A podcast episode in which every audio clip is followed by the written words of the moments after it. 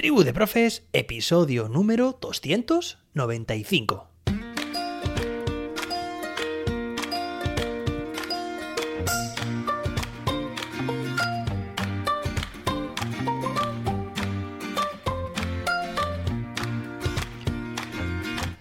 Es viernes, día 3 de marzo de 2023, 3 del 3 del 23, muchos treses de por medio. Es el Día Internacional de los Escritores o de las Escritoras o en lenguaje inclusivo pues profesionales de la escritura o escribientes, como queráis. Bueno, hoy tenemos un episodio muy interesante. Terminamos la semana con dinámicas divertidas, como habéis visto en el título de este episodio. Dinámicas divertidas que nos va a proporcionar nada más y nada menos que ChatGPT. Pero antes de nada, pues ya sabes, apúntate al curso online ChatGPT para educación. Aquí tenéis en pantalla si estáis viendo este vídeo en Spotify o en YouTube Podcast. Y si no, te digo desde jose-david.com encontrarás en mi página la forma de entrar matricularte en el curso ChatGPT para educación que ya han hecho muchos y muchas docentes. Además, también desde aquí, en el apartado de contacto, podrás solicitarme formación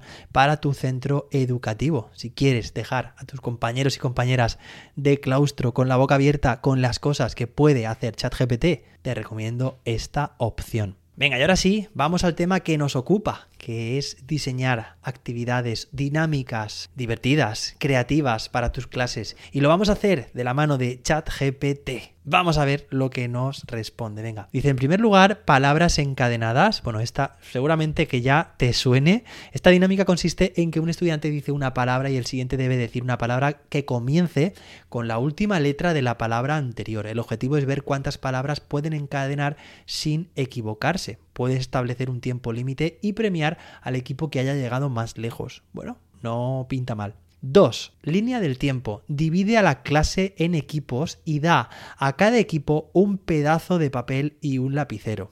Vale, cada equipo debe dibujar una línea del tiempo con los acontecimientos más importantes de un tema que estén estudiando.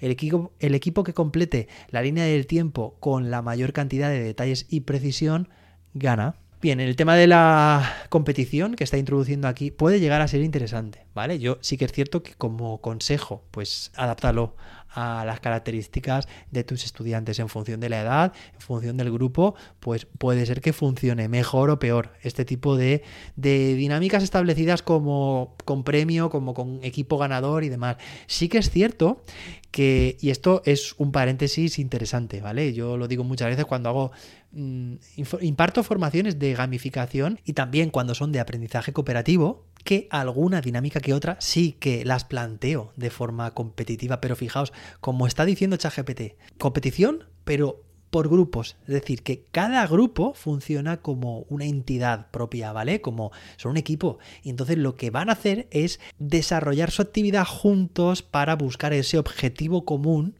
que tienen de hacerlo lo mejor posible.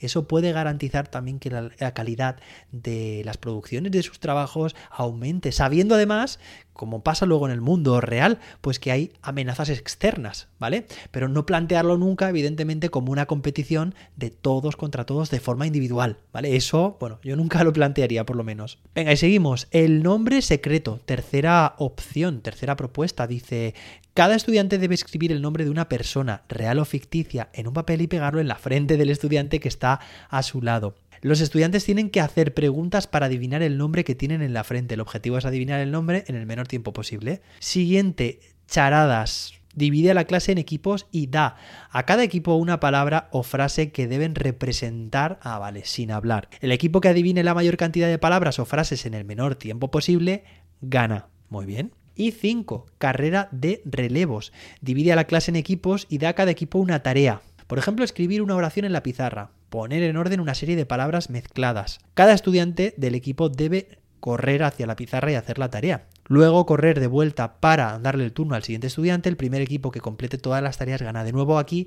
está introduciendo también esa competición. Está introduciendo también la actividad física, el movimiento, el estar activos físicamente eh, mientras están realizando una tarea, ¿vale? Y eso sí que es cierto, lo vimos hace un par de semanas con esos brain breaks, esas pausas activas, que por cierto ese episodio gustó muchísimo, y por eso también pues que esté haciendo este, ¿no? eh, como casi continuación del anterior y en este caso, en esta última en concreto, tengo que decir recomendación personal, porque una vez tuve un susto, pues que cuando organizamos este tipo de actividades en clase, pues que los pasillos de mesas de grupos estén lo más desalojados posibles, ¿vale? Y que tampoco se les vaya la vida, que se lo toman como a veces a vida o muerte. Y lo que sucede, pues, o lo que puede suceder también, de que haya alguna caída, algún tropezón, algún golpe, pues esto también, cuidado. Pero también se puede plantear esto mismo, pues en un espacio al aire libre, ¿vale? O en un espacio abierto, diáfano, ¿vale? En este caso, pues clases, por ejemplo, de matemáticas en el patio, haciendo este tipo de dinámicas, pues funciona de maravilla. Venga, ya que estamos, vamos a decirles que nos proporcione otras cinco dinámicas más. Venga, vamos ahí, se me ha escapado la tilde de más. Venga, bueno, estas son las que ya me ha dicho. La cadena de preguntas, esta ya estaba. Ah, no, no, claro, la de antes era palabras encadenadas. Bueno, cadena de preguntas además es una, es una estrategia, es una estructura cooperativa. Vamos a ver si es la misma. Esta dinámica, un estudiante comienza haciendo una pregunta, ah, pues no, y el siguiente estudiante debe responder con otra pregunta relacionada con la anterior. El objetivo es mantener la cadena de preguntas sin que se rompa. Si un estudiante no puede pensar en una pregunta o hace una que no está relacionada, queda eliminado. El último estudiante que queda en pie gana. Muy bien. 2. El juego de las similitudes divide a la clase en equipos y da a cada equipo un par de objetos aparentemente sin relación entre sí. Los equipos tienen que pensar en tantas similitudes como puedan entre los objetos. El equipo que piense en la mayor cantidad de similitudes gana. Es interesante para establecer esa capacidad de, pues, de asociar, ¿no? De encontrar las características de, pues en este caso, dos objetos y ver de qué manera podrían tener eh, relación entre sí y desarrollar también la creatividad. De nuevo, pues está diciendo el equipo que piense la mayor cantidad de similitudes. Bueno, pues esto ya sabes, ¿vale? Ya lo hemos comentado antes. La historia inventada. Un estudiante comienza inventando una historia con una sola oración. El siguiente estudiante continúa la historia con otra oración y así sucesivamente hasta que todos hayan participado. El objetivo es crear una historia coherente y divertida. Pues está muy bien. Yo esta la planteo muchas veces a través de la estructura cooperativa del folio giratorio. Pero claro, eh, son, son, digamos, es una historia que se genera interna a cada grupo.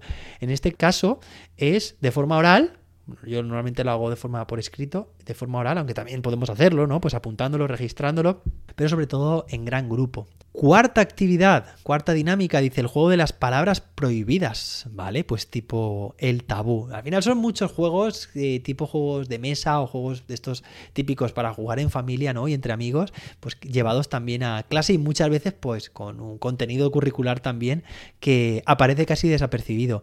Dice, antes de empezar elige cinco palabras comunes que no pueden ser mencionadas durante el juego.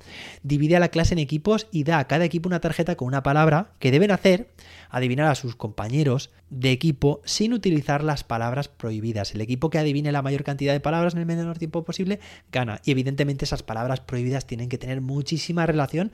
Pues no sé, por ejemplo, si quieres que adivinen la palabra gato, que no puedan decir animal o que no puedan decir, pues, no sé, mm, miau, ¿vale? O que no puedan decir algo relacionado con los gatos, ya sabes. Y finalmente, la última actividad dice la carrera de construcciones. Divide a la clase en equipos y da a cada equipo una caja de bloques o piezas de construcción. Cada equipo tiene que construir una estructura, por ejemplo, una torre, un puente, etcétera, en el menor tiempo posible. El equipo que construya la estructura más alta o fuerte, puedes decidir ahí entre varias opciones, gana. Esto me recuerda también aquí en eh, muy cerca de donde yo vivo, bueno, de hecho, donde estudié yo la ingeniería de telecomunicaciones en Elche, en la Universidad Miguel Hernández, hacen, bueno, hacían por lo menos hace ya muchos años un puente, un puente no, un concurso de puentes. Y de igual forma, pues había varias categorías, pues al, que consiga aguantar el mayor peso, por también por tema de estética o pues por tema también de, de altura en este caso.